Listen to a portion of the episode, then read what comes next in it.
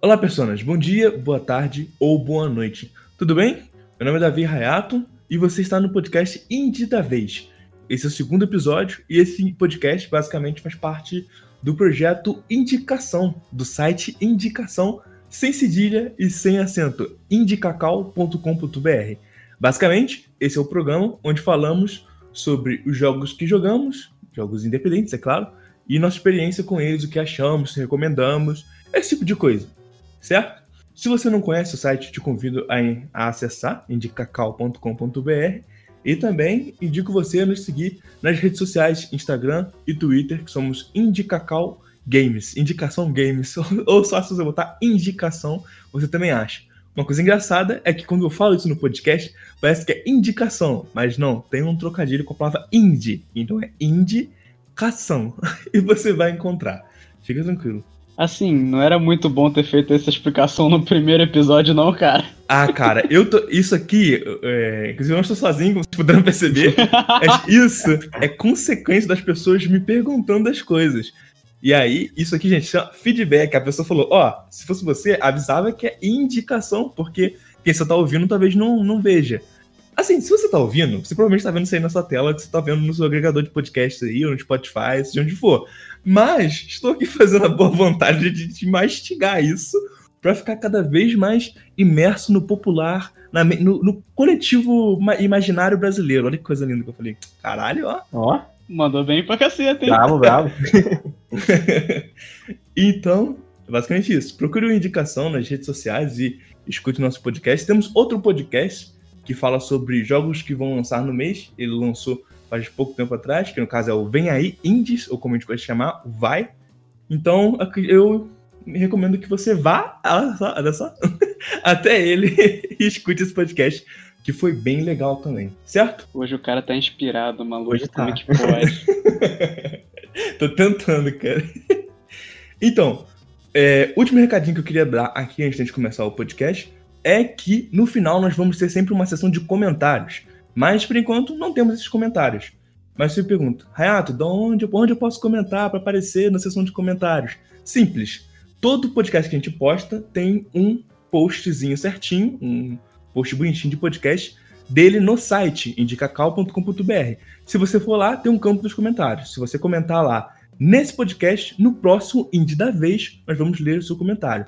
Se você comentar lá no Vem Aí Indies, no próximo Vem Aí Indies, vamos ler o seu comentário de lá. Então presta muita atenção em qual post você está comentando, que é o comentário de lá que a gente vai ler no final do cast, certo?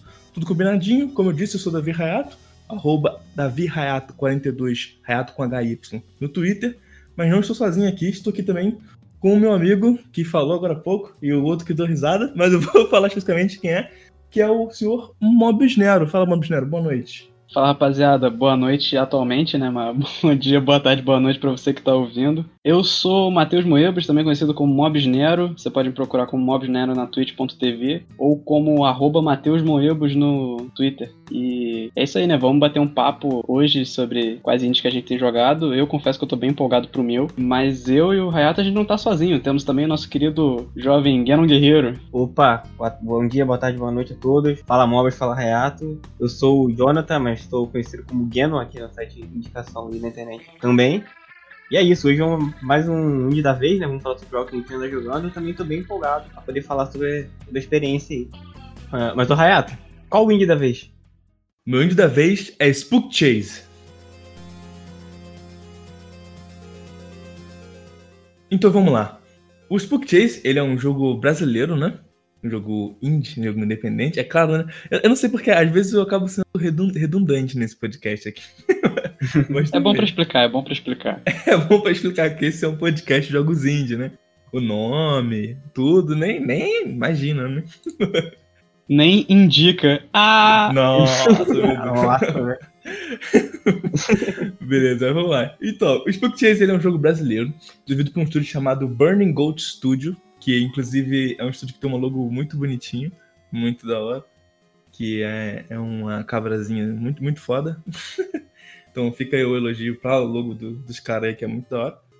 E basicamente esse jogo ele foi lançado na Steam há pouco tempo da gravação desse podcast, não posso falar qual que dia é, mas pouco tempo do lançamento até também, então Fica aí. E ele vai ser lançado para Switch em breve, segundo o que os desenvolvedores falaram por aí. Falaram por aí, né? Divulgação, não, que chama. Enfim, o jogo ele tem um pixel art muito bonitinho. Isso foi uma das coisas que me chamou mais atenção pro jogo de cara, assim, tipo. E acho que é muito bom falar literalmente que ele é muito bonitinho, porque o jogo tem uns bonequinhos meio fofinhos, assim, meio, meio baixinhos e tal. Então, eu não consigo botar outra palavra que não seja muito bonitinho, porque é tipo tudo inho, tá ligado? tá ligado? Uhum. Então, isso foi, foi bem da hora que, que eu reparei quando eu vim do jogo. E ele é daquele tipo de jogo, aquele tipo de jogo, assim como o Danger Range que eu falei no primeiro episódio de indicação, que ele tem uma história, mas a história tá lá meio que pra servir como background para explicar o que você tá fazendo na gameplay, saca? Tipo, então não vá para esse jogo pensando que a história é muito sinistra, porque é só um plano de fundo. E aí, basicamente, contando de uma maneira bem resumida, é, tá rolando um Halloween na cidade onde o seu personagem mora, que pode ser um personagem que você troca de roupinha, né? E vou explicar mais sobre isso mais pra frente. Mas tá rolando um Halloweenzinho, assim, de, de leves. E começa uma brincadeira dentro desse Halloween, que é basicamente o seguinte. É, eles põem uma proposta onde a criança que conseguir coletar mais bandeiras, tipo a brincadeira de pega-bandeira mesmo, vai conseguir uma pilha de doces. Mas o jogo tem um twistzinho que as coisas começam a sair por fora do controle. Uma vez explicando isso, eu posso dar o contexto geral do jogo. Porque essa, esse lance de você ter que coletar as bandeiras para poder ganhar esse jogo, que é do Halloween, né? O jogo proposto por eles, meio que é para dar o contexto de que no jogo, basicamente, esse é o seu objetivo. O jogo, o objetivo principal do jogo é você coletar bandeiras onde você tá. Certo? Dando um contexto geral para o pessoal visualizar mais ou menos como é que é o jogo, eu sempre gosto de fazer isso porque a gente está numa mídia de áudio, então por mais que seja aconselhável que você vá dar uma olhada no jogo para você entender melhor como, como que ele é e ver como é que ele é na prática, a gente tenta sempre contextualizar, assim, estamos tentando melhorar nisso, inclusive, para falar pro pessoal que tá só ouvindo o áudio, de repente você não tá na condição de pesquisar aí, entender melhor, certo? Então é o seguinte, o jogo é um jogo de plataforma, como eu disse, 2Dzão, pixel artzinho, assim, bem bonito. Ele é dividido bem por fases, assim, ele tem aquele, aquela estrutura de fases no modo... Eu vou falar mais pra frente sobre os modos, mas ele tem uma estrutura de fase meio que tipo com um mundo aberto, sim, mundo aberto não, um overworld que eles chamam assim, que é basicamente um tipo um mapa mundi, né, onde você vai navegando de fases em fases assim, uma coisa meio Mario, só que com algumas limitações que eu vou explicar mais para frente. Mas dentro da fase em si, ele é um jogo, basicamente um jogo de plataforma e que a, os a movimentação do personagem, os verbos com que ele se comunica no mundo é muito simples, que é basicamente ele pode correr e ele pode pular. Tipo, você anda para um lado pro outro, você corre e você pula. Basicamente é isso que o personagem faz, você não vai fugir muito disso. Então, mecanicamente falando, ele é um jogo bem simples. Mas até mais simples do que você pode imaginar, porque diferente de um jogo onde você vai colocando para um lado e para o outro e seguindo com o personagem normalmente, tipo, esse jogo ele tem uma parada onde assim que você escolhe a direita ou a esquerda, que são os lados possíveis que você pode andar num, num plano 2D, o seu personagem ele segue essa movimentação direto. Então, se eu colocar para direita, ele imediatamente vai continuar correndo para direita até que eu aperte esquerda. Então, não é um controle, não é um controle onde ele só entra enquanto eu tô segurando o botão. Assim que eu aperto, ele sai correndo. Ele funciona numa mecânica tipo Snake, né? No jogo da cobrinha. Exatamente. Eu não tinha pensado nessa comparação, mas é muito boa. É exatamente como no jogo da cobrinha, que uma vez que tu escolhe o lado, a cobrinha vai seguindo até você escolher uma nova rota para ela, né? Ah, entendi. Muito boa a comparação, inclusive, não tinha pensado nisso aí. Mas uma coisa que é legal sobre esse lance da meio que da simplicidade desse jogo é que se por um lado o personagem ele é bem simples, os inimigos eu achei uma sacada bem interessante, porque você tá nesse plano 2D onde tem algumas plataformas e você vai querer pegar essa bandeira, no caso, né, é o seu objetivo final para ir passando de, de etapas da fase e tudo mais. Vou explicar um pouco melhor sobre isso mais para frente, porque tem modos de jogo diferentes, mas, no geral, a bandeira é o seu objetivo final de, de todos os modos, então, para ficar mais resumido, é meio que isso. Mas os inimigos, eles são diferentes porque é o seguinte, usando o, o a movimentação do player, os inimigos, basicamente, quando o player se movimenta, é difícil de eu explicar disso de uma maneira que soe bem quando eu estou explicando falando, mas toda rota que o personagem fizer vai ser um caminho para os inimigos. Como assim? Toda vez que eu coleto uma bandeira, eu prossigo na fase. Eu, eu, tipo assim, eu tenho uma fase em que ela tem cinco bandeiras dentro dela, certo? Com uma, com uma temática X. Tipo, temática inicial é a vizinhança do protagonista, do personagemzinho, que não tem nome, você pode trocar ele, como eu disse mais pra frente, é, o protagonista não importa, o personagem não importa muito, muito, né? Mas eu meio que coleto uma bandeira da primeira fase, então, e o, o inimigo seguinte, nossa, tá difícil explicar isso, mas basicamente é o seguinte, eu vou seguindo a primeira fase, e eu vou até a primeira bandeira. O caminho que eu faço é pular para direita, pular para esquerda e depois pular até a bandeira. Quando eu faço esse caminho, na próxima vez que eu vou tentar pegar outra bandeira, que vai ser posicionada aleatoriamente em outro lugar, vai aparecer um inimigo que ele vai basicamente ser um ghosting do, do, do que eu fiz na, na, partida anterior. Então, meio que como um jogo de corrida, quando você faz um, um, um tempo bom e você tenta bater aquele tempo, fica um fantasminha meio que fazendo um movimento que você fez, meio que uma gravação dos seus movimentos, vai acontecer a mesma coisa, só que com um inimigo repetindo isso. Acho que eu encontrei uma comparação boa para esse tipo de coisa. Ah, sim, entendi, entendi. É. Hum, bem legal, mano. Isso me lembrou também no, no Celeste, que eu falei no primeiro indie da vez. Tem a parte que você encontra a Badline que imita, faz essa movimentação aí também. Ah, pior que é verdade. Exatamente, eu não tinha pensado nessa comparação também, mas é muito bom. Se você não viu o indie da vez anterior, o Mobius falou sobre o Celeste. E é um jogo muito bom também. E realmente é uma parada bem, bem parecida com essa parte mesmo. Não, não tinha lembrado dela específico. Mas é basicamente isso. Então, o lance é: quando você pega uma bandeira, acontece isso. Quando você pega outra, vai acontecendo a mesma coisa. Então chega num momento onde você tá, tipo, vai pegar a quinta ou a décima bandeira e tá com muito inimigo na tela, meio que refazendo o seu caminho, saca? É, chega a ficar um bagulho bem desafiador, que inclusive faz com que você, você tenha que ter estratégia, saca? É meio que aquilo que eu falei. Por mais que a movimentação do personagem ela seja simples, meio que os inimigos meio que compensam, porque eles vão trazer uma camada a mais pro jogo muito, muito profundo, sabe? Realmente bem desafiadora. Então, você tem que meio que pensar em algumas estratégias e também brincar um pouco com essa ideia inicial de que os inimigos vão seguir seu caminho. E você dá pra dar uma, uma, uma roubadinha, uma estratégia aqui, por exemplo.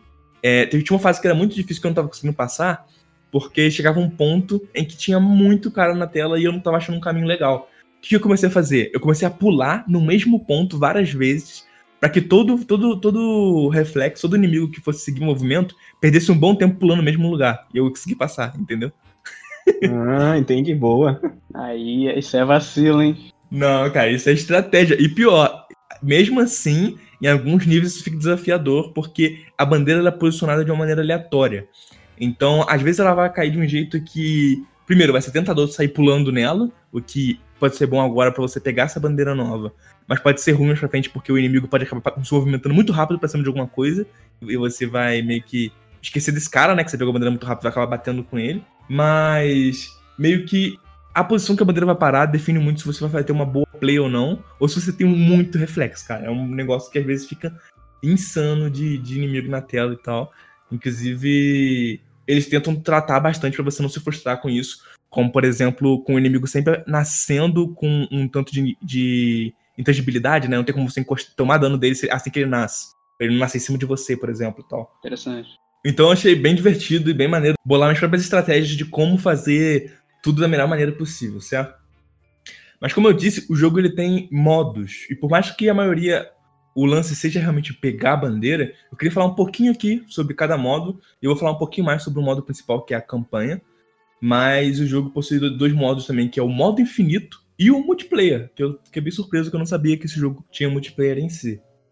No modo infinito, ele é basicamente a mesma premissa do jogo, desse lance de você pegar a bandeira e dos inimigos repetirem e tudo mais. Só que, como o próprio nome diz, ele é um modo infinito. Então, ele meio que. Você basicamente escolhe o cenário que você quer jogar e você vê quanto tempo você aguenta pegando bandeiras e bandeiras atrás de bandeiras para bater um, um recorde. Então, eu não sou muito bom, não peguei muitas bandeiras, mas é legal porque você fica registradinho ali. Então, se alguma pessoa quiser jogar e quiser tentar bater o, o seu recorde, é maneiro. É aquele tipo de coisa, sabe, que você. que parece que vem muito de, de um lance meio, meio é, mobile, que é um lance meio. Ah, eu tenho tantos pontos porque eu resisti muito, tirei um print, botei pra uma pessoa pra ela ver. Aí o amigo dela fala assim: ah, pô, só isso, fiz 55 aqui, acabou, tá ligado? Ah, sim, sim. Inclusive, se alguém fez 55, parabéns, porque Vou nem falar quanto que eu fiz fica feio. Deixa eu perguntar, esse jogo ele tem uma leaderboard online que, que você consegue ver no, durante o jogo ou não?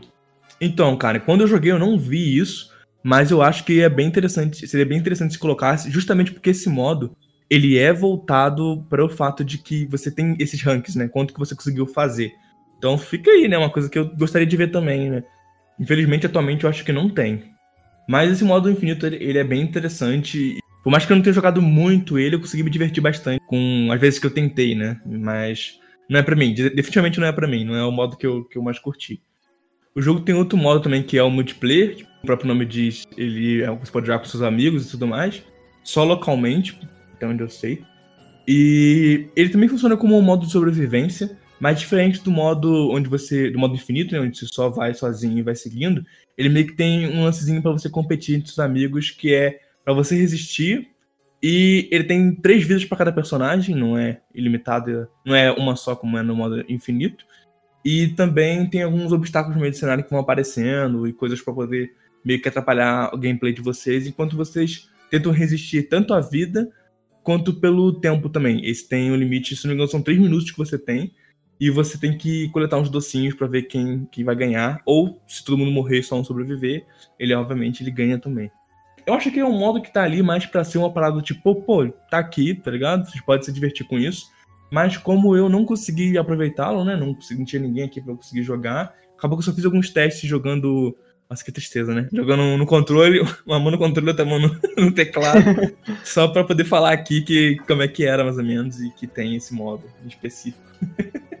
Mas eu não joguei com ninguém, que triste, né? Você quer um abraço, cara? Quero um abraço. Enfim. Então, o modo multiplayer eu não posso falar muito assim, mas ele parece que tem algumas camadas, assim, como você nem pode pegar um, um, escudinho que você fica intangível por alguns segundos, então você pode acabar evitando um obstáculo para pegar mais doce no finalzinho e tal acho que tem possibilidade para um, um, um, bom jogo de party até, tá ligado? Então, uhum. acho que, enfim, tá aí, eu não pude testar muita coisa. Mas tem o principal, né, que é o modo mais impor importante do jogo, que é o modo campanha, que nele conta aquela história que eu contei lá no início, né, sobre Halloween, doce e tudo mais, e também segue aquela estrutura que eu também comentei mais, mais atrás, que é onde tem fasezinhas que tem um overworld, né, tem um, um mapa mundo aberto, e você vai meio que desbloqueando fase por fase, passando por elas. Como é que você desbloqueia as fases? Ele tem uma, uma visão bem interessante, que é uma coisa que parece uma coisa meio recorrente de jogos de celular, mas ficou bastante interessante no jogo de PC também, que foi o seguinte: o jogo ele tem a fasezinha ali, bonitinho, certinho. Você vai jogar a primeira fase. E dentro de cada fase, você pode ganhar mais de um balão, porque uma fase tem várias etapinhas de. Um balão não, desculpa. Falei errado. O balão já vai vir aí. Você vai pegar mais de uma bandeira, certo? Então, você tem, as tem a fase em específico e dentro dessa fase você vai pegar um número X de bandeira. Você pode pegar um número X. Então, a primeira fasezinha lá tem, tipo, cinco bandeiras que você pode pegar. E você pode sair da fase sem ter pego essas cinco bandeiras. Essa abordagem que eu falei que é meio que de desbloqueando as coisas.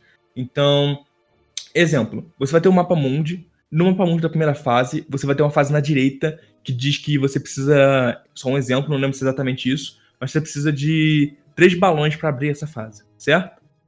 Então você vai dentro de uma fase e ela pode até ter, por exemplo, 10 balões para você ganhar. Mas se você conseguir três, você vai conseguir progredir no jogo. Certo? Não entendi. Então, eu meio que. Eu vou, eu vou admitir. No começo eu tava muito afim de pegar todas as maneiras que eu pudesse pegar dentro da fase. Mas, conforme foi passando, eu percebi que isso é um desafio muito maior do que eu consigo aguentar. Então, eu fico feliz que o jogo dê a possibilidade de que você pode continuar progredindo no jogo, mesmo que aos poucos, se você coletar um número X de balão. Então, chegou uma parte onde eu podia ter, sei lá, uns 40, 50 balões, mas eu tinha tipo, 30, tipo 35 ou algo do tipo, e a próxima fase isso já, já, já desbloqueava ela. Então, tava bem de boa, assim, nesse quesito de o jogo meio que liberando as fases para mim. Mais pra frente ficou um pouco mais difícil, mas eu vou falar mais sobre isso um pouco mais pra frente, né? O lance interessante sobre esse, esse lance das bandeiras é que o jogo meio que te recompensa por fazer todas as bandeiras. Como? Assim como eu acabei metendo as coisas pelas mãos e falando sobre balão, o que acontece é que na última fase de toda. última etapa de todas as fases, você tem um balão e uma bandeira amarela.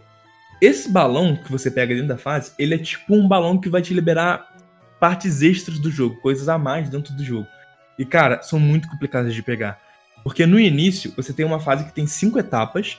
Na última etapa tem um balão num lugar muito fácil. Você pega o balão você tem que pegar o balão e pegar a bandeira, pra você levar o balão para fora da fase, certo? Uhum. Então, imagina que, tipo, numa fase que tem 5, você pega de boa. Só que mais pra frente tem, uma fa tem fases que tem 10 níveis dentro da mesma fase, 10 etapas dentro da mesma fase. Sendo que cada etapa você tem que pegar uma bandeira que vai gerar um inimigo andando por aí no mapa. E o balão só tá na última, sendo que você tem que pegar o balão e levar a bandeira para ganhar o balão. Nossa. Nossa. Então o jogo ganha toda uma camada nova de dificuldade se você tá interessado ativamente em pegar todos os balões e pegar todas as bandeiras, cara. É um negócio assim, sem brincadeira, é um, um nível a mais, assim. No início, o jogo ele pegou bem leve para pegar o balão dourado e eu consegui visitar uma fase extra que foi uma fase onde eu ganhei a habilidade de correr. Então eu fiquei muito em dúvida se as outras, as outras fases que tem balão, se elas vão dar mais habilidades para eu poder jogar o jogo. Porque inicialmente você não pode correr, você só pode andar para um lado pro outro e pular. E eu só ganhei a habilidade de correr porque eu peguei o balão dourado. Daí eu fico pensando, será que eles fazem esse começo justamente você conseguir essa habilidade logo no começo e ter ela? E não, você não vai ganhar mais habilidades? Ou será que depois você desbloqueia mais habilidades? Infelizmente, isso não vou poder falar, porque eu não consegui.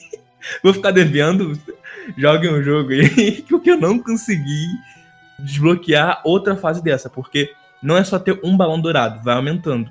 Então, no primeiro balão que eu peguei, eu desbloqueei a fase e ganhei a habilidade de correr. Mas no próxima fase, que era especial, eu precisava ter no mínimo três balões dourados, sendo que as fases já são essas fases de 10, que eu preciso ir até o final e pegar o balão e pegar a bandeira décima bandeira. Então é tipo, meu Deus, velho, ficou um bagulho muito insano, assim, bem sinistro mesmo, saca? Sim.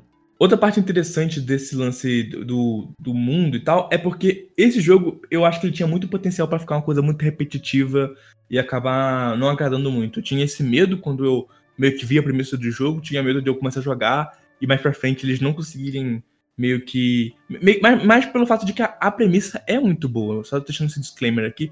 Não que eu não acho que os caras conseguiam fazer algo bom, mas por, eu fiquei meio com medo de, por a premissa ser muito boa, se segurarem muito na premissa e acabar que o, o jogo meio que siga uma, uma linha meio que repetitiva. Mas não, cara.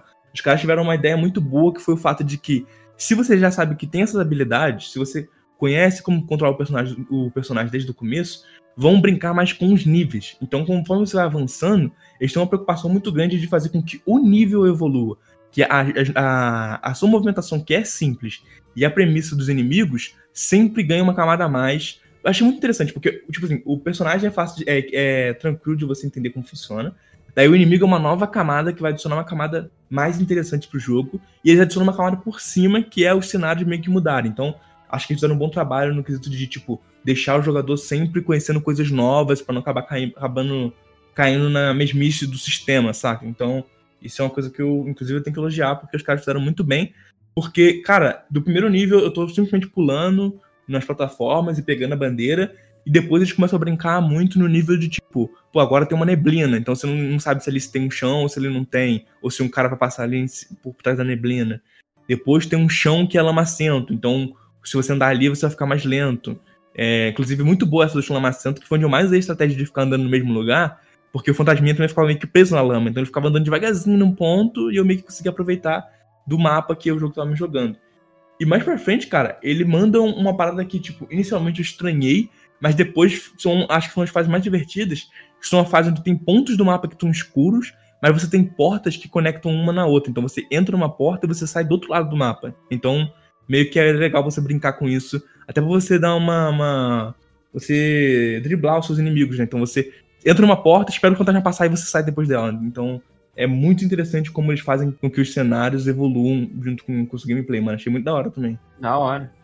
E eu fico pensando, cara, é, os caras mandaram bem nesse lance do mapa, nesse lance dos inimigos, e o, a movimentação do personagem é, é muito maneiro porque ele é aquele. Eu acho que isso é uma frase conhecida que é.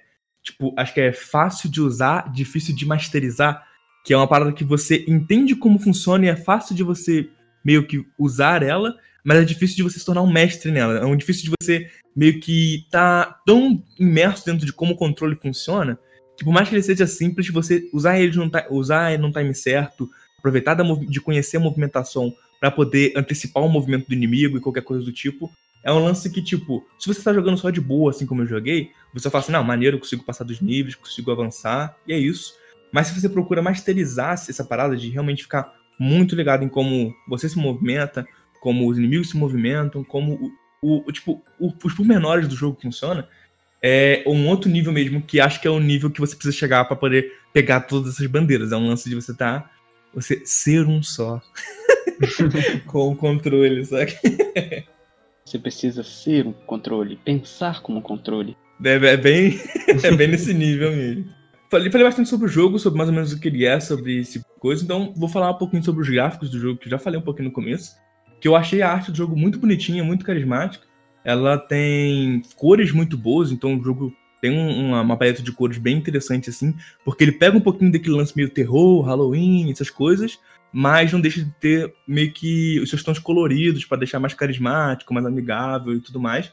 E para quem me conhece sabe, eu gosto muito de coisas, de paleta de cores e de coisas coloridas em específico, com uma cor mais vibrante. Então acho que eles equilibram bem pro jogo não ficar todo acinzentado e meio que cheio, sem personalidade nenhuma. O jogo manda bem nisso. E uma coisa que eu achei muito legal, cara, que é o, o toquezinho brasileiro ali, brabo demais, é que, como eu disse, o personagem principal, ele não é um, um personagem importante no quesito de história. Então, eles fizeram uma brincadeira que você meio que desbloqueia trajes. Você desbloqueia skins, né? No jogo eles chamam de trajes. Que basicamente são roupinhas que o seu personagem pode vestir e você pode meio que brincar com isso também, né? Você desbloqueia roupinhas de Halloween, ué. Exatamente. Não, vai... não precisa desse jeito, mas é exatamente isso. Você desbloqueia roupinhas de Halloween. E assim como roupinhas de Halloween, os caras vão e aproveitam pra botar um pouquinho do nosso humor dentro do jogo, né, cara? Que basicamente o jogo você pode desbloquear ninguém mais, ninguém menos do que Ronaldinho Gaúcho. o bruxo. Caramba! Dentre outros personagens, tipo, eles brincam muito com isso. Tem Chapolin, tem o Cartman do South Park, tem vários personagens. Eles não botam o nome ali de fato, né? Sim, sim. botam a brincadeira, tipo, criança má é o, o Cartman, tá ligado?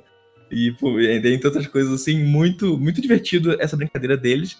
Você meio que desbloqueia essas roupas, jogando o jogo naturalmente. Você vai pegando umas balinhas, né, uns docinhos que tem dentro do jogo, dentro do mapa. E que você não precisa pra progredir o jogo, mas para desbloquear skins, você vai desbloqueando naturalmente. Eu nunca foquei nos doces e desbloqueei um monte de skin, então é bem, bem da hora, de trajes, como o jogo chama, né? E achei muito legal. E eu, obviamente, joguei uma parte do jogo com o Ronaldinho Gaúcho, pra poder dibrar os inimigos com. Não, tu não mandou essa não, né? Não, cara, eu acho que é proposital, que o Ronaldinho Gaúcho tá ali pra fazer essa referência do dibrar os inimigos. Então, tô fazendo meu papel aqui de entregar essa piada. Tá certo, né? Óbvio. Dibrar os inimigos. Ai, ai. Mas é muito da hora. É, se eu tivesse uma reclamação sobre os gráficos específicos que eu tenho que fazer, não posso deixar passar, mas pra explicar também, é que eu sou uma pessoa que não enxerga muito bem. Eu uso óculos, mas mesmo assim eu ainda tenho algumas dificuldades visuais.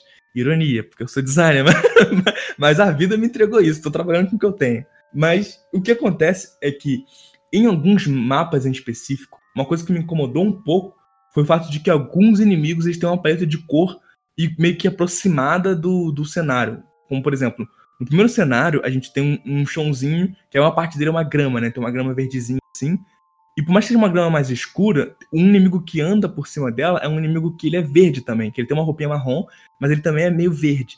E é um verde meio claro. Só que quando tá rolando um caos de inimigos pulando na tela, várias vezes eu trombei de cara com o inimigo e não foi porque eu não reagi ao que ele fez, foi porque eu não enxerguei ele, eu meio que vi ele como se fosse parte do cenário, sacou? Ah, entendi. Não sei se uma pessoa que não tem problemas com, com visão vai não vai, vai distinguir isso, vai distinguir isso de boa, ou se meu monitor acabou meio que mudando um pouco a cor do jogo, mas é o que eu tô falando, tem uma diferença, eles se preocuparam com isso, o inimigo é, mais, é um verde mais claro do que o chão, mas em alguns momentos em que tá tudo se movimentando, eu só não vejo, sabe? Eu só bati de cara com o inimigo que eu nem tinha visto ele passando aqui. Então, não foi uma questão de reflexo, eu achei que isso foi um, um problema visual, porque talvez esse inimigo poderia ter um ou uma paleta realmente fora do verde, né? Não sei se é a melhor solução, ou que eles poderiam ter algum tipo de demarcação vermelha em volta, não sei se isso é demais, assim, talvez não ficaria nem legal, né? Então, enfim, não sei a melhor solução. E eu, o estúdio tem. Ele tem cuidado com isso, cara, porque além do inimigo ficar intangível no começo, assim que ele nasce, ele meio que também tem um indicador de onde ele tá, se ele tá fora da sua visão. Se ele tá fora da sua visão, vai ter uma balinha apontando pra uma caveirinha, assim, pra onde o inimigo tá. Então, no geral, você vai morrer pro inimigo que tá na sua frente, na sua tela. Então, eles se preocupam com isso. Mas, tanto esse inimigo verde, um chãozinho verde, quanto o inimigo que eu encontrei, que é um, o fundo é marrom, e o inimigo inteiro é marrom, acabou me dando um pouco de confusão, assim, nesse lance de tipo, pô, onde esse cara tá, o cara, puf, na minha frente. Então, fica aí, esse foi um dos problemas que eu tive com o jogo, assim.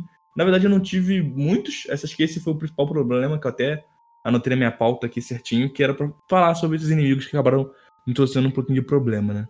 É, falei do gráfico, então, falando sobre as músicas do jogo em específico, achei que elas são bem animadinhas no geral, são muito gostosinhas de ouvir, assim. Elas são meio que um. Eu não entendo muito de música, então elas são meio que tipo uma batidinha meio retrô mesmo, assim, né? Tipo, não sei se é um chiptune exatamente que chamaria, mas é uma batidinha retrô, com bastante instrumentos ali, bem animadinha, bem bonitinha. Mas algumas são meio repetitivas, não sei se é porque o looping, looping é pequeno, ou se porque acho que meio que eu morrendo e repetindo, acabou que eu fiquei com elas muito na cabeça, assim. Então algumas são meio um pouco repetitivas, mas num geral, assim, se você dar um saldo positivo, assim, um saldo geral, seria um saldo bem positivo quanto às músicas do jogo. Fora o fato de que esse é um bom jogo que você pode deixar só efeito sonoro ligado, né? Pra você prestar atenção. E ouvir uma musiquinha também, para bater recorde, esse tipo de coisa. Acho que é suave. Mas a música é muito boa se você quiser aproveitar ela completamente, o jogo completamente. Obviamente, poder valor aos profissionais da música, né? E discutir musiquinha que é muito boa. E eu queria dar destaque em específico, eu falei de, de músicas que eu não gostei, mas queria dar um destaque para as fases que tem escuro. As fases que, que são escuras e você não tá chegando muita coisa, porque a música ela traz uma ambientação muito legal. Ele consegue pegar o chiptunezinho ali. Vou chamar de chiptune, mas não sei se é exatamente chiptune. Mas ele pega a música e deixa ela. Ela é muito legal, cara. Eu não sei explicar exatamente o porquê. Como eu disse, não entendo dessa parte específica. Mas ela te deixa ambientado no clima do, de uma fase no escuro. Ao mesmo tempo que ela ainda é animadinha para ela não sair da temática do jogo, sabe? Então, foi uma dualidade que os caras seguiram e que, meu Deus, como é que eles conseguiram deixar isso realmente muito bom. Achei bem interessante essa parte em específico. E, cara, em conclusão, eu diria que o jogo ele é muito bom, ele é muito divertido. Eu me diverti bastante jogando o jogo, tanto pela dificuldade dele, né? Parece muito aquele tipo de jogo que precisa ter um trailer de, de muita gente, de, pessoas morrendo várias vezes, tentando pegar as bandeiras e os rachando o bico da cara dele. Acho que seria um trailer engraçado, assim, do tipo. Que até atrai um público de influenciadores e tudo mais que gostam desse jogo onde a pessoa morre muito. Obviamente que se você tá de boa em querer só pegar a bandeira e prosseguir, o jogo tá aí para isso. Mas obviamente eu acho que eles querem que você pegue todas as bandeiras ou querem que você pegue o maior número de bandeiras possível. E isso traz uma camada mais divertida até. Por mais que você não vá fazer isso no fim das contas, eu consideraria que você jogasse tentando pegar as bandeiras. Se você acabar se sentindo um pouco frustrado, tudo bem. O jogo tá ali, ele vai liberar você a próxima fase e tá de boa. Então acho que é um bom equilíbrio para quem procura uma coisa mais desafiadora e para quem só tá querendo jogar um jogo realmente bem daorinha, bem divertido, bem bonito e com as músicas gostosinhas e bem animadas de ouvir, sabe? Então, conclusão, eu diria que o jogo é muito bom. E mais, tem uma coisa muito importante para esse tipo de jogo que é o fator replay. Tanto pelo fato de você querer pegar todas as bandeiras, né? Talvez você faça uma run só pegando as bandeiras para prosseguir e outra run completando as bandeiras, fazendo tudo bonitinho, tudo mais quanto pelo fato de que ele tem um modo literalmente para isso, para replay, né? Que é o modo infinito, você tá tentando bater suas metas e tudo mais. E o modo multiplayer pra jogar com a galera aí. Infelizmente não joguei com a galera nenhuma. Mas tem lá. Não é culpa do jogo que eu não tenho ninguém pra jogar comigo. Certo? Você quer um abraço, cara? eu quero, cara. Mas enfim. É... Meio que isso. O jogo ele tá por 20 reais na Steam que eu achei um preço bem da hora pro jogo que ele é, então uma faixa de preço muito boa. E na promoção ele ficou por volta de, acho que por 16 reais na promoção lançamento, mas não sei quando essa promoção volta, então 20 reais, então preço na moral aí, só vai, eu recomendo o jogo, acho o jogo muito da hora. Mas esse jogo tem um aviso final aqui, que é basicamente que é uma coisa bem interessante para indicação, que inclusive eu tô bem feliz, que no caso eu queria agradecer ao estúdio, que é desenvolvedor do jogo, no caso, o Burning Gold Studio, que confiou no nosso trabalho e liberou uma chave de imprensa pra gente. Olha só, ó, que bonito. Ó. Muito obrigado, Burning Gold. Muito obrigado. Então eu espero que isso aconteça mais vezes e mais estúdios também reconheçam o nosso trabalho e fiquem interessados em querer ter o seu jogo aqui comentado por nós. E vai ser sempre uma review totalmente imparcial. Mas também é muito importante quando o estúdio confia no nosso trabalho e libera a chave de acesso para a gente poder fazer o nosso trabalho aqui de falar sobre o jogo, comentar sobre como ele funciona e tudo mais. Até porque mais pessoas acabam conhecendo, e no final das contas é para isso que a indicação existe. É para poder trazer esse holofote para jogos independentes, e é isso que a gente está aqui para fazer sempre, certo? Exatamente. Então é isso. Mais uma vez, obrigado ao estúdio por liberar esse joguinho maravilhoso pra gente. E a pergunta que não quer calar, a pergunta que tá na boca do povo desde que esse podcast saiu, que eu vou fazer para o meu querido Mobs Nero. E aí, Mobs Nero, qual é o indie da vez? O meu indie da vez é o 2000XX.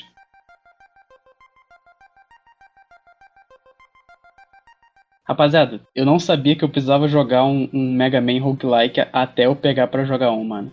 É, 2000XX é muito bom. É 2000XX ou 20XX ou 20XX, né? Depende de como você quer falar. O jogo foi desenvolvido e publicado pela Battery Staple Games em 2016, né, que onde foi lançado em Early Access, mas ele foi lançado oficialmente em 2017. Segundo o criador do jogo, o Chris King, sem o, o Early Access do jogo em 2016 não teria sido possível fazer, porque ele teve muito, muita base no feedback dos fãs, sabe? Uhum.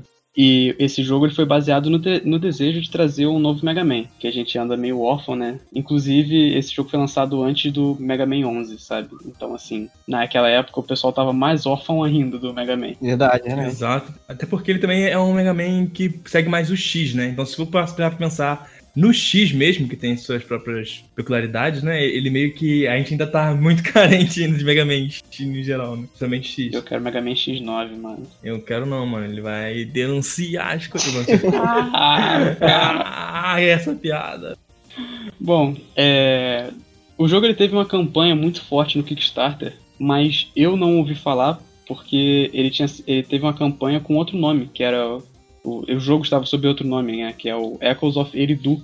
Então, tipo, possivelmente muitas pessoas só viram esse jogo depois do seu lançamento, porque por causa do nome, fazer referência aos an às aberturas, né, do, do Mega Man, do Mega Man X, começa no ano de 2000XX, sabe? Uhum, sim. Uhum. Eu acho que. Essa é uma das coisas que eu fiquei surpreso, na real, porque eu não fazia ideia de que esse jogo tinha sido financiado por Kickstarter, né? Então, foi uma informação maneira que, que tu trouxe aí, cara, porque eu sabia que o jogo teve um acesso antecipado, tenho quase certeza que eu lembrava disso, mas que ele foi financiado, não, tipo, não, não fazia ideia, tá ligado? Provavelmente por causa do nome, né? É, eu também, ó. É, cara, essa parada do outro nome, sinceramente eu vejo até como um ponto negativo, né, cara? Porque às vezes as pessoas quem não tava ali ávido no, no desenvolvimento do jogo até meio que se perdeu, sabe? Tipo o jogo lá da, da Ubisoft que era Gods and Monsters, né? E agora é um nome gigante lá que eu nem, nem vou lembrar. É, é Immortal Phoenix Rising, né? Exato. Esse aí tem um lance, teve um lance legal, né? Processo, né? Mas enfim, sim, sim. mudar o nome de um jogo depois que você já anunciou ele é um todo um outro trabalho de marketing até, né, cara? Que eles têm que fazer. Sim, sim. Mas depois dessa campanha do Kickstarter, ele teve uma parceria, ele fez uma parceria com, a, com um programa de acelerador, que na verdade eu não sei muito bem como é que funciona. Assim, é, eu, não, eu não manjo muito dessa parte, posso estar falando uma besteira, alguma pessoa que entenda mais pode me corrigir. Mas basicamente esse sistema de aceleração é quando. Um, tem vários métodos, né? Mas um que é bem conhecido é quando uma empresa de fora que tem mais grana, tem mais approach financeiro e de estrutura, acopla uma outra, uma outra galera para poder acelerar o, procedimento do que ela está fazendo. Então, se é um site, se é uma aplicação, seja lá o que for, uma outra empresa meio que puxa ela e faz com que o, o processo que ela esteja fazendo acelere, por isso aceleradoras. Então, elas servem tanto para um projeto específico quanto para acelerar uma empresa em questão de porte financeiro, equipe, trabalho terceirizado, esse tipo de coisa. Como eu falei, eu não sou um especialista nisso, mas até onde eu sei, é, esse é um processo de aceleramento que, que é bem. Com, não bem comum, mas é, é o processo de aceleramento que eu conheço. Acho que tem um outro que é tipo incubadora, que é quando a empresa menor, literalmente. Ah, incubadora eu tô ligado, incubadora eu tô ligado. Então, tem esse processo também, mas basicamente é, acho que é, se trata meio que disso, né? Essa outra empresa, qual é o nome da empresa? Desculpa. É Firehose Games. Então, provavelmente a Firehose Games deve ser maior e acabou acelerando esse processo, dando uma, uma aceleração na própria empresa em si. Talvez até fazendo, pagando algum serviço terceirizado pro jogo de fato sair. Eu não sei os detalhes, mas fica aí a informação de, de sobre aceleramento de, de, de, empresa, então. Faz sentido. Da hora, mano. Eu não sabia, não. Nem eu. Aprendendo agora, sim. Mas isso que você falou da Firehose Games faz até um certo sentido, porque a Firehose ela tá por trás de jogos como Rock Band, Blitz e Dance Central, o jogo de dança do, do Xbox. Ah, sim. Tá ligado? Então faz até um certo sentido, mano. Esse foi o primeiro jogo do Chris King, né, da Better Staple, e ele já anunciou que tá, ele vai lançar uma continuação do 2000XX, chamado de 3000XX, mas depois eu falo um pouco melhor dele. O jogo ele apresenta dois personagens que são a Nina, é uma garota que usa uma armadura azul e a jogabilidade dela é igual a do X, do Mega Man X, e o Ace, que é um garoto de armadura vermelha, que a jogabilidade se assemelha muito à jogabilidade do Zero, no Mega Man Zero. Olha aí, né? Quem diria, não é mesmo? É, e ele, o jogo também ele possui dois personagens de DLC, que é o Hulk e o Draco que eu não faço ideia de como, como é a jogabilidade deles, porque eu não comprei os personagens, cada, cada um custa 6,50 na Steam. E como eu peguei o jogo de graça na Epic, inclusive na Epic você não consegue comprar o Draco, só o Hulk. Por qual motivo eu não faço ideia. Doideira, né? Meio bizarro, meio bizarro. Eu, assim, não consegui jogar com nenhum dos dois. Eu também joguei o jogo, né? Quando eu puder dar um comentário sobre também a minha experiência. Vou complementando aqui o, o, o Mobs, né? Mas eu também eu não joguei o jogo, mas eu vi que é bem interessante de. O que eu, o, que eu olhei das gameplays e tudo mais. Eu vi o, o, um pouco do Kane jogando, salvo pro Kane aí, quando ele tava testando os personagens. Tem um que tem uma espécie de tipo um chicote, saca? Tem um bagulho meio Castlevania e tal. Achei interessante. Ah, da hora, pô. Né, eu queria ter testado também, mas acabou que eu também não testei o jogo em específico. Eu comprei ele na promoção na Steam, mas não, não, não, não levei a DLC junto. Entendi. Bom, como o jogo ele é uma homenagem muito bem feita pro Mega Man e pro Mega Man X, o jogo ele é exatamente o que ele propõe a ser. É um jogo de plataforma, é side-scroller 2D, sabe? E ele apresenta também, como, na, como em todos os Mega Man, eu acho, tirando o X, oh, perdão, tirando o Zero, ele possui oito chefes, que fazem referência né, aos oito Robot Masters do Mega Man e aos oito Mavericks do Mega Man X. Exato.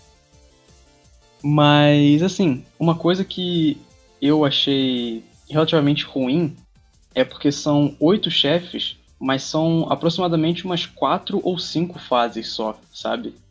No caso, cinco temas. Porque os, os temas que eu encontrei foram o tema de gelo, sabe? Que tem o boss do pinguim e tudo mais. O, tempo, o tema de planta, ruína e de fábrica, sabe? Uhum. Foram os que eu encontrei. Eu tô supondo que são cinco porque tem as screenshots na Steam que, que mostram um tema diferente do que eu não vi, sabe? Uma coisa que eu achei bem interessante é que os padrões dos chefes, eles mudam de acordo com o personagem que você tá jogando, sabe? Porque, por exemplo, eu tava jogando com a Nina, que é o X, e o, o boss pinguim, ele começou a me atirar um monte de gelo. Porque como eu posso lidar com ele a longa distância, eu posso me esquivar melhor. Mas quando eu tava jogando com o Ace, o mesmo boss ele não ele não atirou esses gelos.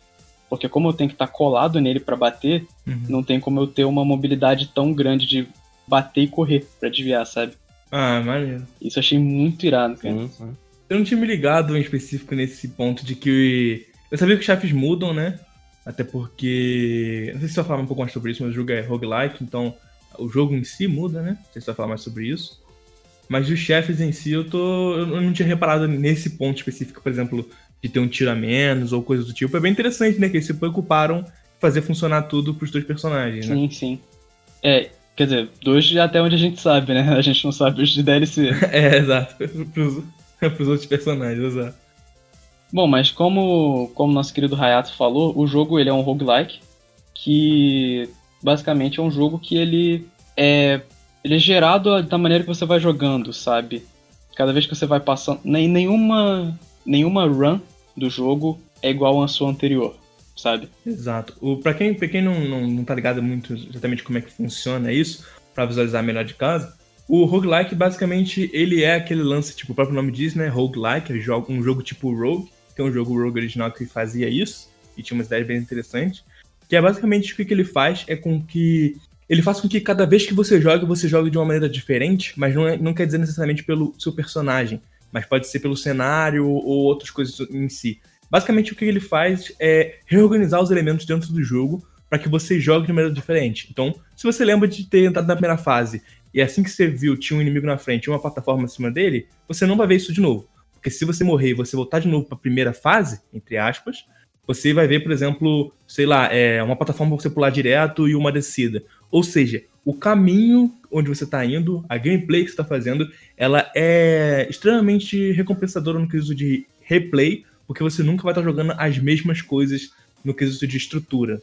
Pegando um gancho nisso que você falou do, do personagem, é, de você começar a fase e ter um inimigo, uma plataforma logo acima, daí uma outra crítica que eu queria fazer em cima do 2000XX.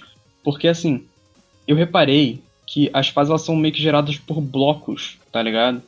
Então, assim, depois de um certo tempo de você jogando, você consegue perceber um, um, um padrão começando a se formar, sabe? Uhum. Por exemplo, eu sei que na fase de gelo tem um padrão, tem uma parte que você tem plataformas que caem e você tem que pular no teto para grudar no teto, continuar andando e, as, e, tipo tem outra outra parte de plataformas que caem, sabe? E assim, é uma parada que você bate o olho ali e repara que é a mesma coisa, sabe? Uhum.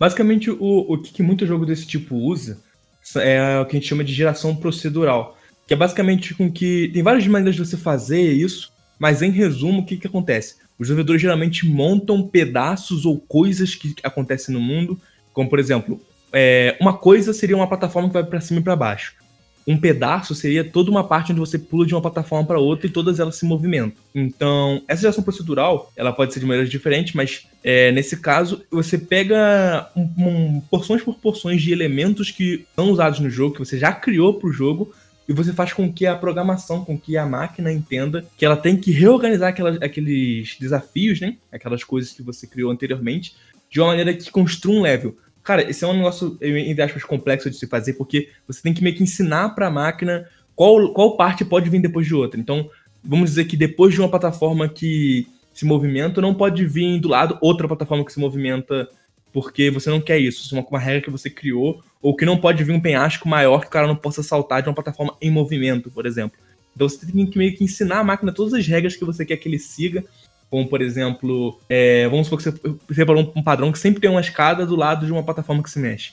Então, você tem que ensinar essas coisas para a máquina e ela vai reorganizar isso, mesclar isso várias e várias vezes para gerar uma experiência diferente para o jogador, que tem um lado bom, que é, uma vez que a máquina aprendeu essas regras, ela meio que vai gerar isso sozinha, entre muitas aspas, mas tem um lado ruim, que é o fato de que essas fases perdem um pouco a originalidade, porque elas estão refém de um sistema que cria e gera essas coisas proceduralmente. O que acaba gerando um padrão, né? Exatamente, o que pode acabar gerando um padrão, mais do que um padrão, e mais, precisa, tudo precisa ser meio, entre muitas aspas, meio genérico, porque tudo precisa tá muito bem reconhecido se encaixar, se encaixar né? exatamente, se encaixar. É, realmente.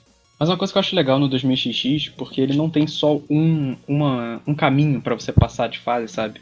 É, algumas vezes eu já, já encontrei bifurcações no caminho, tipo, eu podia subir uma parede ou só continuar o corredor, que eu seguiria outro caminho diferente, sabe? Então, assim, por mais que você consiga perceber algum certo um tipo de padrão, ele você pode optar por tomar outra rota e talvez ser completamente diferente do que você já estava pensando, o que seria, sacou? Uhum. Interessante.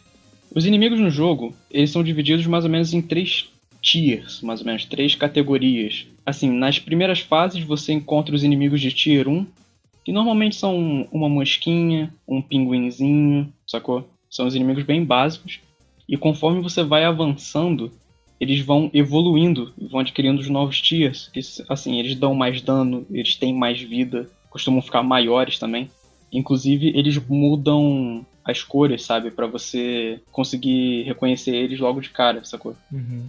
E uma coisa que eu achei boa, assim, de certa maneira, é que eles não respawnam, igual no Mega Man, sabe? Assim, é bom porque você pode só matar o bicho e passar tranquilo, mas é ruim porque você não pode ficar tentando farmar a vida, tá ligado? É, porque no Mega Man, quando, você, quando a tela cobre o inimigo e você volta, ele aparece no mesmo lugar, né? Nesse nome. Pois é. O que faz até um certo sentido que, nisso, que nesse jogo não aconteça, né? Porque senão você perde, entre aspas, a experiência do roguelike, tá ligado? Porque você não vai morrer, você pode ficar farmando. É, fora o fato de. Sim, e fora o fato de que o jogo ele já é meio que aberto para tu jogar multiplayer também. Então seria um trabalho você meio que fazer com que isso funcione também numa tela que se estica, que é meio que a tela faz no multiplayer, né? Meio que ela vai se abrindo e tal. Então é tipo inviável duas vezes, né? Pela, pela, pela proposta e também pelo. pelo fio do jogo mesmo, né? Pelo que o jogo quer, né? Então, eu tô triste porque eu não joguei multiplayer. Tem um abraço, cara. Olha, rapaz, você falando assim, eu tô até pensando, hein?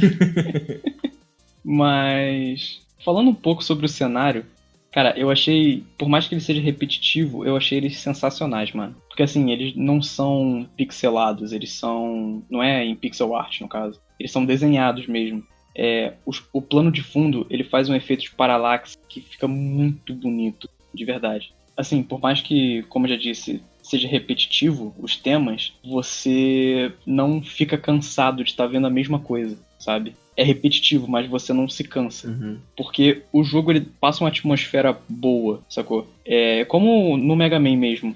Porque além desse cenário ser muito bonito, junto dele vem uma trilha sonora que, meu amigo, é muito boa, velho. Passa, passa a sensação de você realmente estar jogando um Mega Man, só que mais recente, sabe? As músicas não são, como posso dizer, baseadas num, no chip de música do Super Nintendo, por exemplo. Uhum. Sacou? São músicas.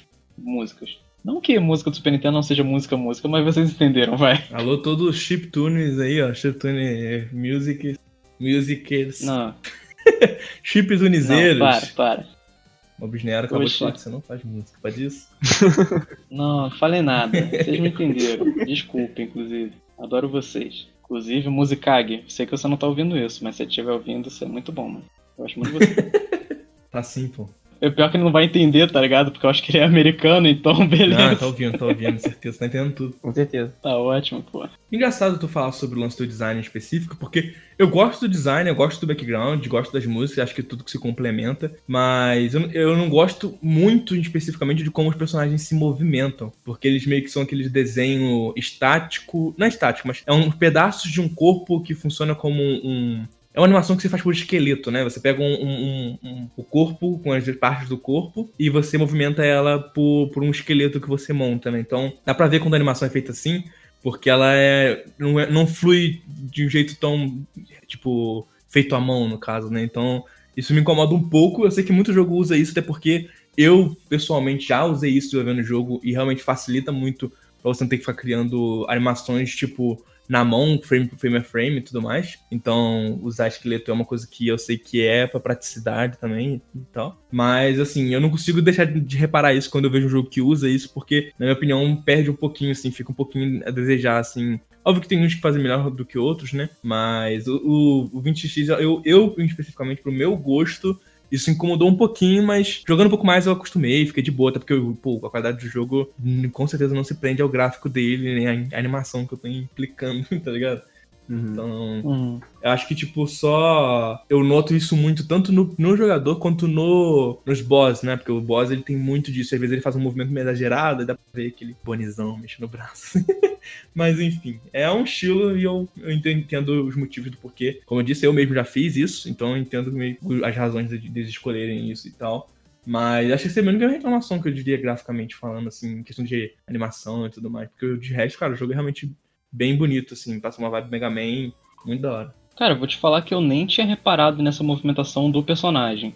A dos chefes eu tinha reparado, sabe? Mas a dos personagens eu te juro que eu não reparei, mano. Eu reparei que a do Ace, ela é meio estranha, que seria o zero, né? Uhum. É meio estranha por quando ele movimenta e faz o corte da corte da espada. Sim. Ele fica um pouco estranho, mas eu não tinha nem me ligado que, que era por, por causa disso, sabe? Sim, sim. Essa animação tem meio que benefícios em questão de desenvolvimento, mas ela tem alguns problemas em questão de, de ser uma coisa realmente muito fluida, igual você falou, né? Quando teve um movimento mais complexo que o personagem teve que fazer, dá pra ver claramente, né? Uhum. Mas é aquela, né? Não que seja ruim, mano. É só. Só uma crítica mesmo, né? Sim, sim, total. Acrescentando ainda na, questão do personagem, como todo roguelike, né? Como você vai progredindo nas fases, você vai encontrando upgrade. E uma coisa que eu achei muito irado, que assim, quando você pega um upgrade no, no Mega Man normal, que seriam as armas, seu boneco troca de cor. Show? Uhum. Mas quando você pega no Mega Man X, a armadura muda, o capacete, o buster, a- as pernas, sabe? Isso é uma coisa que o 2000XX ele faz muito bem, na minha opinião. Porque assim, não é uma coisa que muda e você fala, caraca, está muito diferente. Mas às vezes o capacete, sei lá, da Nina, que tem duas orelhinhas, às vezes cria uma terceira orelha, porque você pegou um, um capacete que tem uma terceira orelha, sabe? Uhum. Eu achei isso muito irado, cara, inclusive. Acho muito bom, mano. E falando sobre um pouco sobre a dificuldade do jogo, eu achei ela uma dificuldade típica de roguelike, que assim, no início do jogo ele vai, ele vai ser difícil, porque você não tem nenhum upgrade ainda, você ainda não morreu para comprar upgrade e essas coisas, mas eu acho que por ser um roguelike baseado em Mega Man, e assim, eu gostava muito de Mega Man e jogar muito Mega Man. eu não achei que foi tão difícil assim. Que na primeira run que eu fiz, eu cheguei no oitavo chefe, mas morri. Na terceira run, eu consegui matar o oitavo chefe, sacou? Aí eu fui pra uma outra área que morri logo, na, logo de cara, né? Mas assim, né? É aquela, para você terminar uma run, você tem que dar sorte de ter os equipamentos e ser bom, sabe? Uhum. Conforme você vai jogando, você vai abrindo os upgrades permanentes, né? Depois da, depois que você morre, vai acaba ficando mais fácil. Eu, infelizmente, eu não consegui terminar uma run ainda. Sempre morro na última parte, mano. Que você acaba as oito fases, você vai pro espaço. Eu nunca eu não consegui terminar, eu tô triste, inclusive. Mas se você curte Mega Man, seja o clássico ou o X, dê uma chance que você não vai se arrepender, cara. Assim, se você prefere o X, com certeza você vai curtir muito mais o jogo, pela questão do, dos upgrades de armadura, das armas e tudo mais. Mas, assim, aí vem outra crítica minha, que depois de um certo tempo, você consegue meio que macetar o jogo. Você pega um equipamento certo, você não o equipamento, no caso, você pega uns upgrades certos. E, por exemplo, eu no. Eu dei sorte que a primeira run que eu fiz, o primeiro chefe, tinha um poder muito bom, que eu acostumei a usar. Então, assim, sempre que eu podia pegar esse poder logo no início nas outras runs, eu pegava. Porque é um poder que anula projétil e tudo mais. Então eu tava salvo, tá ligado? Uhum, Mas é aquela, também você tem que dar a sorte de pegar de conseguir encontrar o chefe logo no início e pegar um, um, equipamento que, sei lá, que sua arma, ao invés de dar o tiro reto, o tiro sai nas quatro direções cardeais, tá ligado? Uhum. Sobre os chefes em específico, assim, tu, por exemplo, tu citou agora há pouco que tu pegou a. começou a acostumar com a arma de um é, certinho e tal. Eles, assim, eu não sei se é uma viagem minha ou se tu notou isso também, mas tem uma diferenciação neles que aparece no jogo, que é meio qual é a ordem que tu escolhe ele. Tu, tu sentiu isso também ou isso é uma noia minha? Porque eu nunca pesquisei sobre. Por exemplo, se esse chefe cair você como primeiro chefe, ele vai estar tá dando. Um, ele vai fazer alguns golpes em específico. Mas se ele for já o teu quinto, ele vai ter golpes a mais, porque ele, tipo, diretamente tá querendo ser mais difícil. Sim, sim. Eu, eu reparei isso, mano. Eu reparei isso, inclusive, no do. no Pinguim. Porque que eu falei da parada da. que ele tem os padrões diferentes. Uhum. Eu peguei. Eu fi, fiz esse teste, né, com, com ele na segunda fase deu o padrão diferente. E com ele, eu acho que na quinta fase, mais ou menos sexta, ele fica mais rápido, ele fica mais agressivo, né? Que ele usa os ataques. Os ataques dele ficam mais fortes e, e mais rápidos também, por ele estar mais rápido. E eu acho que ele tem um golpe em específico, que ao invés de ele só atirar o, o gelo em linha reta, ele faz em arco. Aí fica mais difícil de esquivar, sabe? Não, tô ligado esse golpe. Golpezinho ruim, né, cara? Mas assim, se você já, entre aspas, terminou o jogo, como ter pego todos os upgrades permanentes, ter descoberto todos os, os upgrades, inclusive o jogo ele tem meio que uma aba de, de jornal, sabe, de diário, que você que fica anotado o que, que você já descobriu como se fosse um, um compêndio para você ir completando, tá ligado? É, sim, da hora. Mas se você acha que você já completou o jogo, o jogo ele vem e te surpreende, porque tem desafios diários no jogo, desafios semanais, e é muito bom porque assim, os desafios diários e semanais, acho que a run normal também tem, que você pode escolher ele como modo normal ou modo hardcore que são alguns. Eles têm alguns. É, você fica com alguns debuffs, no caso, né? E tem um que eu achei maravilhoso. O Hayato vai entender, o Genon, se for viciado em Smash, também vai me entender. E... Vocês também que estão ouvindo em casa, se vocês forem viciados em Smash, vocês vão entender. É, tem um upgrade, tem um debuff, no caso, que o nome é Final Destination, que você não tem itens. Nossa. Ah, genial, genial. Maravilhoso. A descrição, o nome é Final Destination, a descrição é No Items. Fox Only. Tá escrito isso mesmo? Tá escrito Fox isso mesmo. Only? Te juro. Fox Only. Ah, não. genial, genial, genial.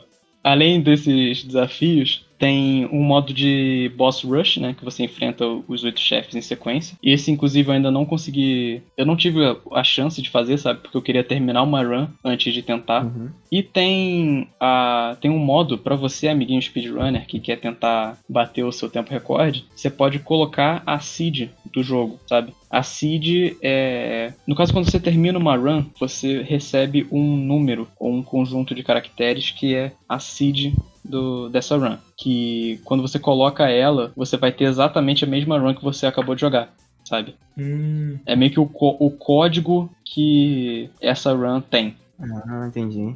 no caso, tipo, pra quem não entende esses termos de, de próprio speedrun e, e roguelike, basicamente isso é um, um código que você recebe. Lembra que a gente estava falando sobre a fase ser gerada várias vezes, jogadas de maneira diferente? Com esse código que ele tá citando agora no final, que eu não sabia inclusive disso, não tinha reparado, porque eu não sou muito ligado nessa parada. Com esse código você pode usar para poder gerar exatamente os mesmos mapas nos mesmos lugares, os mesmos itens e tudo mais, tipo, a mesma sequência que a pessoa terminou, que terminou essa essa run, no caso, essa corrida, né? Esse conjunto de fases, vamos dizer assim, né? Essa joga- jogatina. Bom, como eu disse antes, o Chris King ele tá fazendo o 3000XX, o lançamento está previsto para 2021, mas eu notei que ele já vai dar uma remodelada nos gráficos, sabe? Porque ao invés de ser desenhado, ele vai ser em pixel art. Ah, maneiro. Ô, louco. Interessante. É que assim, o normalmente, normalmente é feito o contrário, né? Normalmente um jogo ele é feito em pixel art e depois ele é feito, ele é desenhado, sabe? É verdade. Mas eu acho que é aquele lance, cara. Pelo lance da animação por esqueleto e também o lance da arte do jogo, por mais que ela seja bonita, dá pra ver que ela tem. Tem sua simplicidade, não falando mal, porque realmente é bonito. É, eu penso que talvez ele, ele percebeu que dentro da, da própria arte desenhada tenha limitação, tanto pra onde crescer, porque realmente ia ter que ficar uma parada com um desenho muito mais da hora muito mais foda, quanto se ele quiser referenciar mais diretamente encontrar uns outros artistas que façam isso de uma maneira da hora e tal também ele acho que partir pro pixel art é interessante porque ele vai fazer até uma menção maior até os jogos de Super Nintendo, né, de Mega Man X e tudo mais. Uhum. Então, mas sim, é bem curioso pensar que ele fez um, um caminho contrário ao que normalmente fazem, né? Mas eu não vi muita coisa sobre o, o 3000XX, né? Então, tô bem interessado. Agora, eu não tinha visto que ele era pixel art, mas achei legal a proposta. E além da, da pixel art, agora eu vou me redimir, vocês vão ver. Além da pixel art, o- as músicas também serão feitas naquele chiptune. Não sei se é chiptune que fala mesmo, mas. Elas vão ser músicas que parecem vindas do jogo do Mega Man X pra Super Nintendo, sabe? Alô, chiptuners, eu gosto de vocês, viu? Não me odeiem. Não, não, não. Eu ia falar, ou seja, pro Mobis Nero, o jogo vai vir com música, sem música agora, não é mais música. vai vir com ruído da placa do Super Nintendo. Foi isso que ele disse lá antes. Mano, até parece, cara. É. Pô, mano, minhas músicas favoritas do Mega Man X são Storm Eagles Park Mandrill, mano. Rapaz, tu me respeita aqui, Ana Managuchi. Sou. Tu me... Oi? Saúde, tá bem, amigo? me respeita, Ana Managuchi. Ana Managuchi é nada mais nada menos do que uma galera que faz música meio indie, meio pop, meio difícil de, de posicionar eles num gênero só, porque a música deles soa diferente, né? Várias músicas soam diferentes. Mas é basicamente que é um grupo que tem muita música da hora, que eles usam chip de Nintendinho mesmo e outras coisas do tipo pra fazer as músicas dele. Mas, caso você não conheça, num geral, eles também fizeram todas as músicas do jogo do Scott Pilgrim. Então, se você conhece o jogo do Scott Pilgrim ou algo do tipo, é Ana Managuchi, cara. Os caras são, são muito bons. Brabo. Brabo demais. Agora eu vou ser obrigado a ter um pouco de vergonha por mim mesmo, porque eu ainda não joguei o jogo do Scott Pilgrim. Cara, não tem vergonha, porque esse jogo, hoje em dia, ele é, ele é muito, muito mau acesso dele. Tanto que a, a Ubisoft vai relançar, né? Uhum. é, o jogo do Scott Pilgrim, mas até então, acho que agora, por enquanto, nesse momento, exato momento, só pode jogar se você entrar na PSN e comprar ele. Acho que ainda dá pra comprar. Ou não sei se na Xbox Live ainda tem, mas eu sei que na PSN é certeza que você pode comprar. Então ficou preso no PS3 e no Xbox 360. Mas eu sei que o PS3 é certeza, Xbox não tenho certeza, mas é, o jogo ficou preso nesse limbo aí e agora a Ubisoft vai relançá-lo. Então não sinta vergonha. Então eu vou ter a chance de me redimir, né? Não, então não sinta vergonha, velho. É culpa dos caras que não botaram o jogo bom pra frente. Pois é, né? Difícil, mas bom, muito bom. Difícil demais, hein? Nossa. Só musicão aí. Uhum. Eu quero comprar o jogo pra Steam, porque, como eu disse antes, eu peguei o jogo de graça na Epic, né? Há um certo tempo atrás. Mas eu quero comprar por dois motivos. O primeiro são as DLCs, que é do Hulk e do Draco. Como o Hayato falou, eu, agora eu fiquei bem curioso pra ver qual personagem que tem essa jogabilidade estilo Castlevania, sabe? E outro fator que eu sempre fico emocionado quando falo são as conquistas, né, cara? São 50 conquistas pra pegar e eu tô muito ansioso pra comprar e tentar pegar, sabe? Tu é desse. Porque eu sou completionista, eu tenho, eu tenho esse problema. Bom, por fim, Eu queria falar que o jogo está disponível para PC, na Steam na Epic. Na Epic agora eu não lembro o preço, peço perdão inclusive, mas na Steam o jogo base está a R$ 28,00, com as DLCs a 6,50. E agora vem o absurdo que eu quero chocar vocês. O jogo também está disponível para Xbox One por R$ 67,45. Caraca, e no Switch, porra. Está disponível para PS4 por R$ 94,90 e disponível no Nintendo Switch a 18 dólares, que atualmente está R$ 102,71. Rapaz. Bem-vindo ao Brasil. Please come to Brasil. Pois é, né? Alô, Chris King, se quiser me mandar uma, uma key da Steam, mano, é a que vai te dar menos preju, velho. Quebra essa pra mim, por favor. Só, só uma parada que eu queria perguntar pro Mobs em si, antes de encerrar, é que eu, por exemplo, a gente tava falando de vergonha ainda há pouco, eu vou ter que cometer uma agora. Eu joguei muito pouco Mega Man, então, tipo. Ah, não, mano. Pois é, infelizmente eu joguei muito pouco Mega Man, tanto que eu fiquei bem quietinho nesse podcast, porque eu não tinha muito o que comentar. Não sei se referências e tal. O único Mega Man que eu joguei muito mesmo foi o 7, no Super Nintendo. Fora isso, não joguei mais nada, infelizmente. Eu queria perguntar pro Mob se ele recomendaria esse jogo pra, pra quem não conhece muito a franquia Mega Man em si. É uma boa parte de entrada, assim? Boa. Cara, eu acho que é sim, de verdade. Foi uma ótima pergunta, mas eu acho que ele é sim, cara. Assim, eu não acho que ele seja uma porta de entrada pra Mega Man. Uhum. Porque por ele ser roguelike, sacou? Às vezes as pessoas vão esperando isso do Mega Man normal e vão acabar se decepcionando. Exatamente. Ah, Mas eu acho que se você pegar por ser um jogo de plataforma 2D, side-scroller, roguelike, você não vai se arrepender não, cara. De verdade. Eu acho que eu acho que é um bom jogo. Se você não, no caso, se importar em ser uma referência a Mega Man, eu acho que você vai, você vai jogar um ótimo jogo e sem se arrepender, sabe? ah, sim. Ah, então fica aí, mano. Eu fiquei bem interessado pelo que foi dito aqui. Vou acabar até dando a procurada depois sobre o jogo. Joga, mano, é muito bom. Eu também joguei o jogo. Eu sou muito fã de Mega Man. Eu admito que eu gosto muito mais do Mega Man e Mega Man do que o X. É, assumi que é exceção, que nem todo mundo que prefere, né? Uhum. Mas, mesmo, mesmo gostando mais do Mega Man, Mega Man e não Mega Man X, essa frase ficou maravilhosa. Meio que eu também recomendaria bastante, cara. Assim, joguei, o- eu também joguei o 20XX, eu tenho ele na Steam, como eu falei. E eu recomendaria demais pra quem tá interessado. É a única ressalva que eu ia fazer também, se ele não tivesse falado nada, que é vá pra 20XX entendendo que ele é uma homenagem e tudo mais, mas não espere roguelike. E também o level design de Mega Man eu acho melhor, porque é um level design feito à mão e não gerado proceduralmente. Então, faz são sentido. experiências. Não, com certeza. É meio que o Mobius falou no começo lá, né? O Mobius falou no começo que ele falou não sabia que precisava de um Mega Man procedural até ter esse aqui, né? Então, se você gosta de Mega Man, acho que você vai gostar muito mais desse jogo. Mas se você não gosta de Mega Man, também é totalmente válido você querer começar. Não começar por esse, né? Mas jogar esse jogo, independentemente de gostar de Mega Man ou não e tal. Também recomendo. É isso, então. É isso. Compre em 20xx. Mas, ô fala aí pra gente. Qual é o indie da vez? Bom, o meu indie da vez é Rivals of Fear.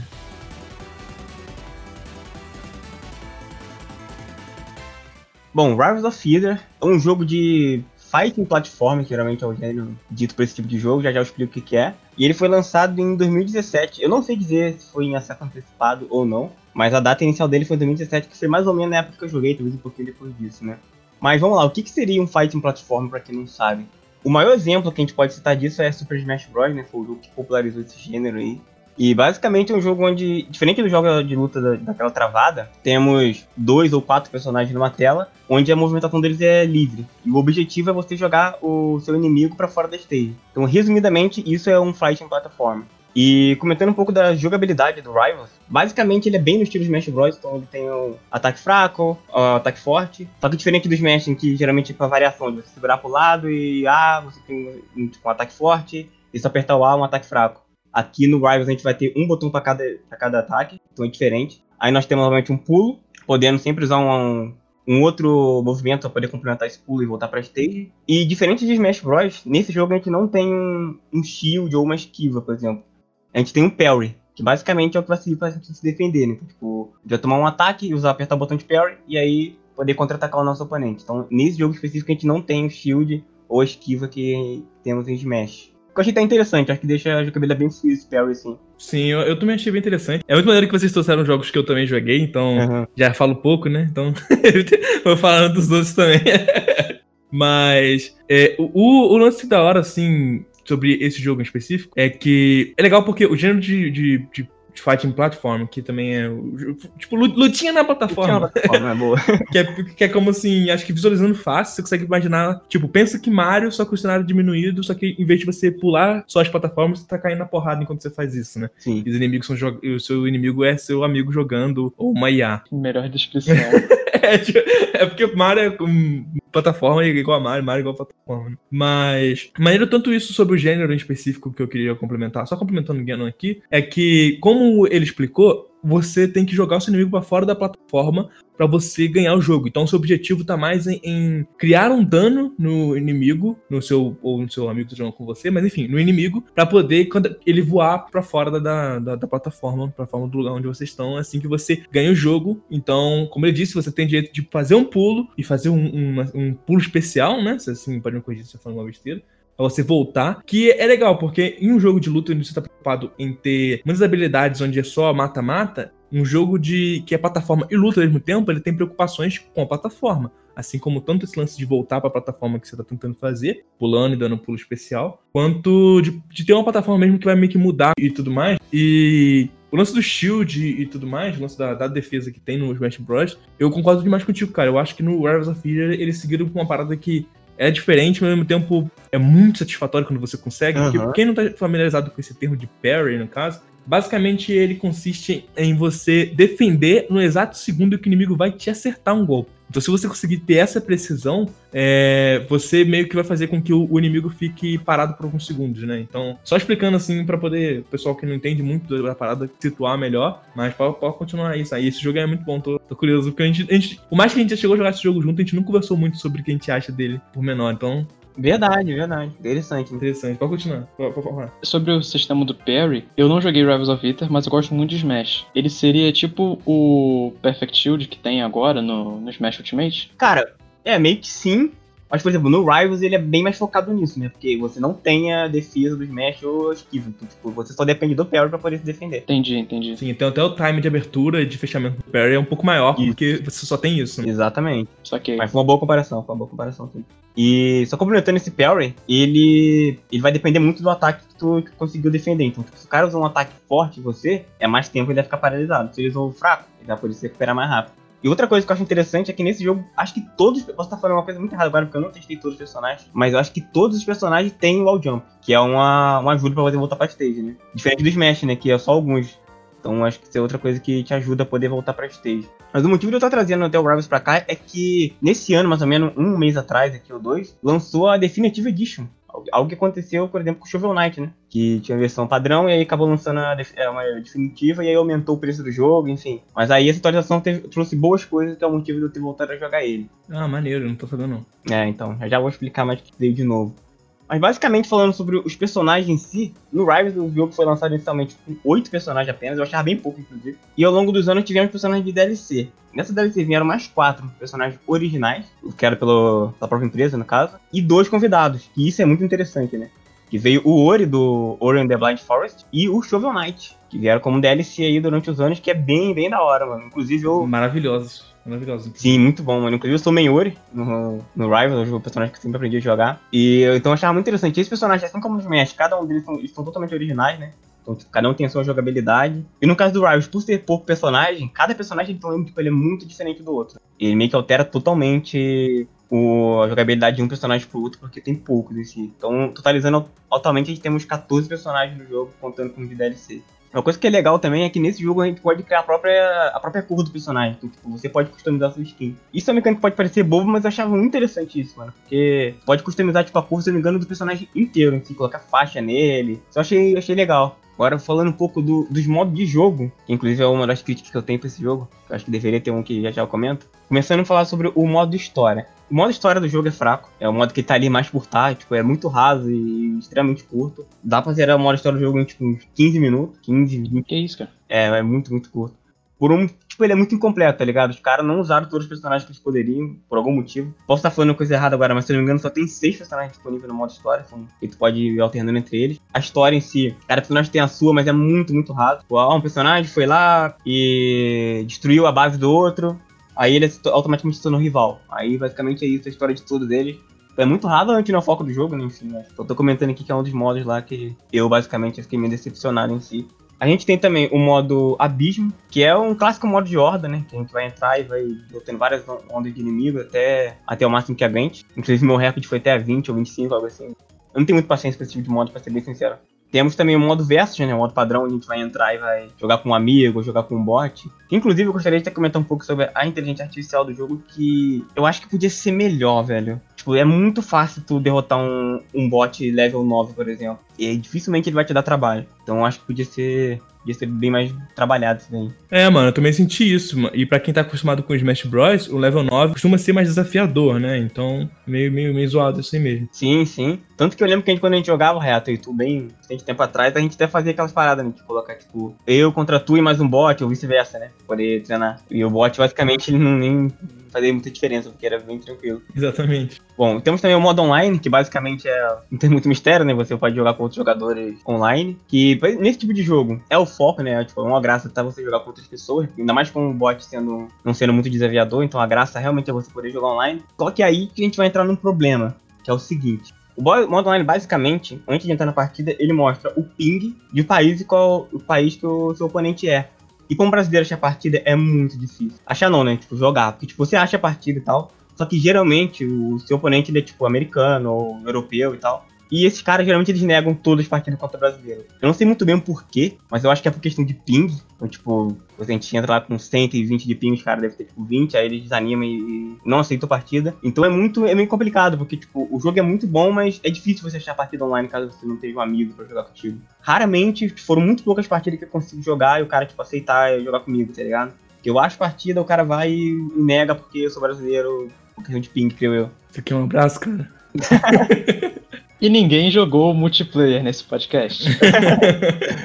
então o modo online ele tem o modo casual, tem o modo ranked também, né? O modo ranqueado, seria o competitivo do jogo. Mas eu infelizmente joguei poucos dois, eu cheguei a jogar um pouquinho, né? Pra ser sincero. Mas é muito difícil conseguir achar uma partida em que o cara aceite jogar contigo por questão de ping, né? E é muito difícil ter brasileiro jogando. Infelizmente, a maior parte da galera tá lá no, tá em outros países. Esse que é o foda, né, cara? Porque para jogo de luta, a comunidade online, ter uma comunidade em si é uma das partes mais importantes, né? Tanto pelo fato de que é essa comunidade que vai fomentar com que as pessoas treinem, acabam jogando mais e tentem ficar melhor para derrotar outras pessoas. E é meio triste pensar que não, não tem uma aqui no Brasil, né? Tanto porque acho que esse jogo não é tão popular, né? Sim. Assim, não é um, um, jogo gigante e tudo mais. Mas eu fico triste, cara, porque o Smash, obviamente que é da Nintendo e tudo mais, eu fico meio triste porque o online não funciona muito bem, mas é por uma questão de online da Nintendo, que sempre esteve assim. Mas meio que o pessoal ainda tem as comunidades meio que pessoal meio que se conhece, né? Então acaba treinando porque no fim das contas vão conseguir jogar. Atualmente é meio difícil porque pessoalmente é difícil de encontrar, né? Sim. Mas eu fico triste que a situação do jogo ainda seja essa depois do lançamento direto, né? Depois dessa versão definitiva, porque eu sentia um problema grande nisso também. Acho que Obviamente, com uma empresa indie, né, é mais difícil botar vários servidores para melhorar o ping nosso específico aqui. Mas eu fico triste, isso me desanima um pouco pra questão de voltar a jogar e treinar, saca? No geral, só vai ter tudo de oponente e alguém, o pessoal que comprar esse jogo aí, então chama, chama o Gano, inclusive. Chama, me chama pra jogar. Me chama também que a gente joga um pouquinho. mas pode seguir teu raciocínio aí, mas é, fico, fiquei um pouco triste com essa notícia si. É, então, eu fico justamente porque, tipo, essa versão definitiva com a atualização, o online encheu, tá ligado? Tipo, tem muita gente jogando, só que infelizmente essa muita gente não é brasileira, né? Então, você acha a partida muito rápida, mas é sempre negado. Então, acaba que pra gente que é brasileiro, é difícil jogar, conseguir completar uma partida de verdade. Mas falando sobre a versão definitiva agora, o que, que ela trouxe de novo? Basicamente, ela trouxe o a workshop, né, pro, modo online do jogo, já já vou comentar, inclusive, que acabou sendo um dos pontos principais desse jogo, um dos motivos de eu ter voltado. E eles deram todas as DLC de graça para quem já tinha comprado o jogo anteriormente. Tipo, eu que tinha comprado o jogo, por exemplo, a única DLC que eu tinha adquirido era o Ori, né, que é o meu main. E então, como eu já tinha comprado, eu ganhei, por exemplo, todas as outras DLCs, os personagens que vieram gratuitamente. Te falar que eu nem tô sabendo disso, eu tenho show. Nem tô sabendo? Aí, ó. Não tô sabendo, então eu tenho Shovel Knight. Então você tem o Shovel Knight, sim. Pô, mano, eu, eu, vou jogar. Tô levemente arrependido agora de não ter comprado quando me recomendaram há muito tempo. É, acho que você vai se arrepender mais ainda quando você souber o preço. Se for agora.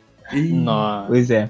Mas, então, tipo, por essa versão definitiva, ele experimentou uma galera legal no jogo em si, né? Foi um motivo de eu ter voltado a jogar. Deram vários personagens DLC e tal. Igualmente, com compensação, pra quem não tem o jogo, ele aumentou de preço, então isso é um problema, obviamente. A galera que não tem o jogo agora vai ter que pagar um preço muito mais caro. Ele antes era bem relativamente barato, eu acho. Mas já já eu comento com o- sobre o preço. Mas eu quero falar sobre o workshop agora, que basicamente é um modo onde a comunidade pode criar seus próprios personagens para o, para o Rivals, né? E isso, cara, pra mim mudou completamente o jogo, porque agora tem tudo que é tipo de personagem. E, mano, é muito bem feita boa parte da- dos personagens da galera, tá ligado? Muito bem feito. Uma, uma- uma parada que. Não sei se vai mencionar em específico, mas uma característica especial dos personagens de Rifle of Eater é que são todos meio que animais antropomórficos, né? Tá ligado? Uhum.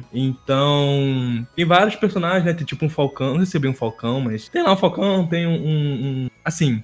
Tem. Tem um Heracross. É, verdade. Um besourão Besourão, e tal. Ele não é, é, é um inseto. Uhum. Mas enfim, são criaturas antropomórficas, assim, do nosso mundo antropomórficas, personagens originais, né? Então, tipo, é muito legal porque eles conseguem trazer muito carisma. Tipo, minha, minha personagem, que é minha main, ela é, no, é tipo uma ovelha, né? Elétrica, então ela é muito da hora. E isso é muito maneiro, cara. Eu acho que o design de personagem é muito bem feito, tá ligado? Uhum. Eles conseguem dar muito carisma pra esses animais aí, podendo escolher a tua própria paleta de cores, você meio que acaba criando ainda em cima da criação deles e a meio que é, o personagem assim ali o lutador fica da maneira que você quer, então isso é muito legal. Mas é incrível que a comunidade que tá desenvolvendo esses esses personagens, alguns estão literalmente fazendo personagens como se fossem canônicos. Então, tipo, eu joguei com um que era tipo um panda, e ele era pra ser canônico. Ele não é do jogo, não tem ele no jogo normal, mas fizeram ele, tipo assim, a, a comunidade fez personagem no estilo de arte do jogo, certinha. Fez ele como se fosse meio que tipo uma lore dele, assim e tal. Então você tinha lá um panda como se fosse os desenvolvedores tivessem criado, cara, com os golpes muito legais, todos os movesets muito bem feitos, saca? Sim, sim. Então, tá muito da hora ver, ver essa movimentação da workshop, que é uma parada muito legal de ver o pessoal criando em, em cima, né? Essa parada da workshop é, é aquela, né? Tem as pessoas que fazem as coisas bonitas e bem feitas, como o Hayato falou do Panda, e tem as paradas, tem as pessoas que fazem o- a única coisa que eu vi de workshop desse jogo, que é o Barack Obama no jogo, menor. Eu vou defender o Barack Obama nesse jogo até não querer mais. Porque o Barack Obama é muito OP. E eu, tipo, de botar o Barack Obama pra brigar com o Sasuke foi incrível. Exatamente. Então, respeita o Barack Obama no Riders of Eve, que ele é um personagem muito bom.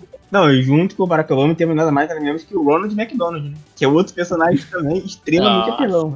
Basicamente é só Tem combo e acabou. Temos o Ganso do jogo do Ganso. Ganso, né? jogo da dança, é. Mas esse movimento do workshop, no geral, é muito da hora, porque os caras, eles fazem personagens muito legais. Obviamente, tem os caras que alopram em si, mas tem uns que é muito bem feito, mano. Por exemplo, um que lançou recentemente foi o Crewmate do Among Us, por exemplo. Pô, da hora, mano. Não, e a jogabilidade é muito boa, porque, tipo, ele colocou tudo que tem no jogo, tá ligado? Basicamente. Então tem um scan, tu, tu consegue simular um scan pra poder recuperar a vida, se não me engano. Tem a parte de tu bater no cara usando cartão, todas as animações de morte pra usar o. poder atacar no oponente. Tipo, é muito bem feito. É, é assim, mano, é muito bem feito. O trabalho que a rapaziada da, da comunidade tem com esse jogo, assim, com a criação de personagens e de stage é sensacional, mano. Temos também o Hollow Knight agora, por exemplo. E jogar com o Hollow Knight é muito da hora, mano. Tipo, Ele é. A jogabilidade, sério, semelha muito ao jogo original. Quando tu vai batendo no, no- no inimigo, vai enchendo a alma e tal. É muito, muito da hora. O Hollow Knight, mano, ele é muito maneiro, velho. Porque eu lembro que da última vez que eu joguei, estavam meio que fazendo só o cenário dele lá. Hum, é isso mesmo. Então, maneiro, eu não, não cheguei a jogar com ele. Deixa eu te perguntar, é, na workshop, tipo, além de fazer os personagens com as animações de golpes próprias deles, tem como fazer uma mecânica nova? Que tipo, isso que tu falou do Hollow Knight bater e encher a alma. Tem algum personagem que tem isso e ele só copiou?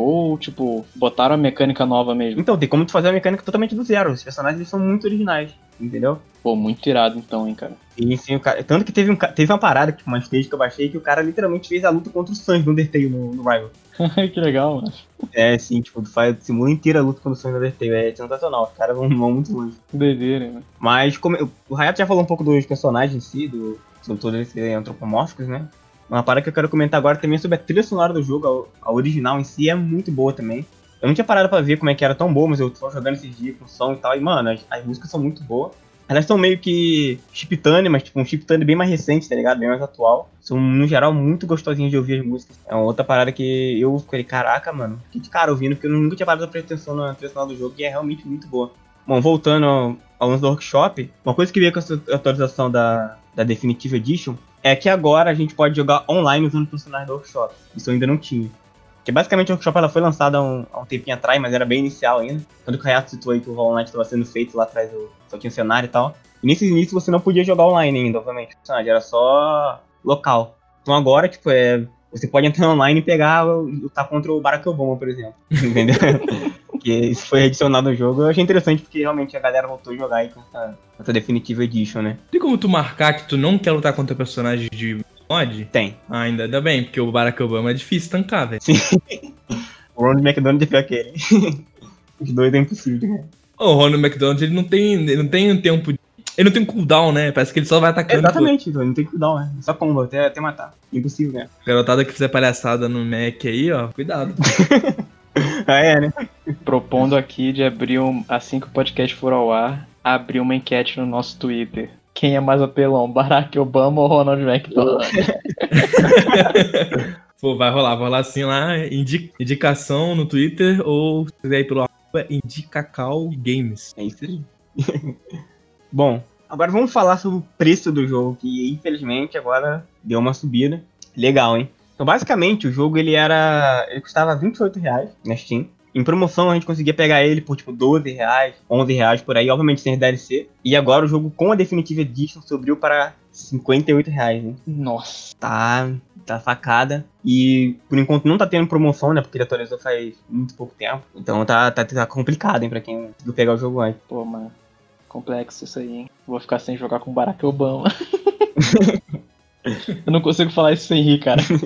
Mas eu, assim, no geral, cara, eu recomendo muito esse jogo. É um jogo muito bom. Mas tem um problema do online específico aí. Eu acho que ele é um jogo que vale a pena, principalmente se você meio que encontra com seus amigos. Agora não dá. É. Mas é um bom. Eu não vou dizer que é um bom substituto de Smash, porque cada coisa, cada um tem suas particularidades e tal. Mas se no fim das contas você quer jogar um jogo meio que parece e que tenha que tenha seus próprios pensamentos, suas próprias criações em cima, eu recomendaria assim o, o Rivals of Feeder e tal. É, por mais por esse preço, sim, eu acho que com os DLCs talvez ele acho que ele tá valendo ainda. Acho que obviamente com a promoçãozinha, pô, é. demais, mas eu creio que vale a pena pegar ele, assim como eu, eu ainda creio que vale a pena muito pena pegar o Shovel Knight, né? Embora seja diferente o escopo, né? Que o Shovel Knight tem campanhas inteiras a mais, né? Eu, eu também recomendo muito esse jogo, né? Pra mim, ele é, ele é meu segundo fighting platform favorito, né? Só pede pra Smash. E eu sou um cara que eu sou meio chato com jogo de luta. O único jogo de luta que eu realmente gosto muito é Smash, tá ligado? Não, não sou muito fã de jogo de luta no geral. Mas o Rivals é um que eu colocaria nessa lista porque eu acho realmente um jogo muito bom, mano. Ele é ele é muito bem feito, ainda mais agora com a adição do workshop, então tem muitos personagens extras, stage extra, enfim, os caras estão trabalhando legal aí. Então eu recomendaria muito o Rivals. Obviamente, eu não ressalva do preço, acho que talvez quem acha caro realmente 60 reais ali, acho que talvez esperar uma promoçãozinha. Eu acho válido, mas fica a minha recomendação. Joguem Rivals of Feeder. E jogue conosco aí. Jogue conosco, exatamente. Baracabão versus Ronald McDonald. Bora fazer isso aí.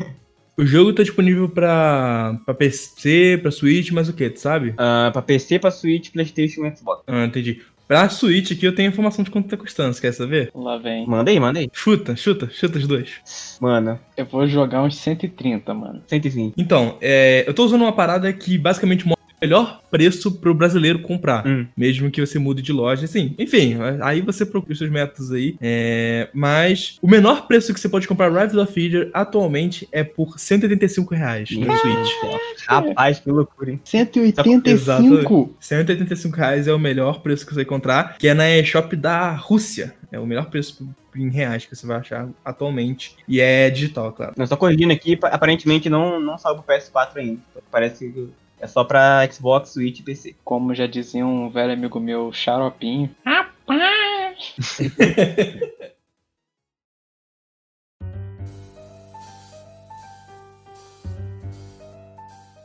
Então é isso, pessoal. Espero que tenham gostado do podcast. Esse foi mais um Indie da Vez, onde falamos sobre jogos que andamos jogando.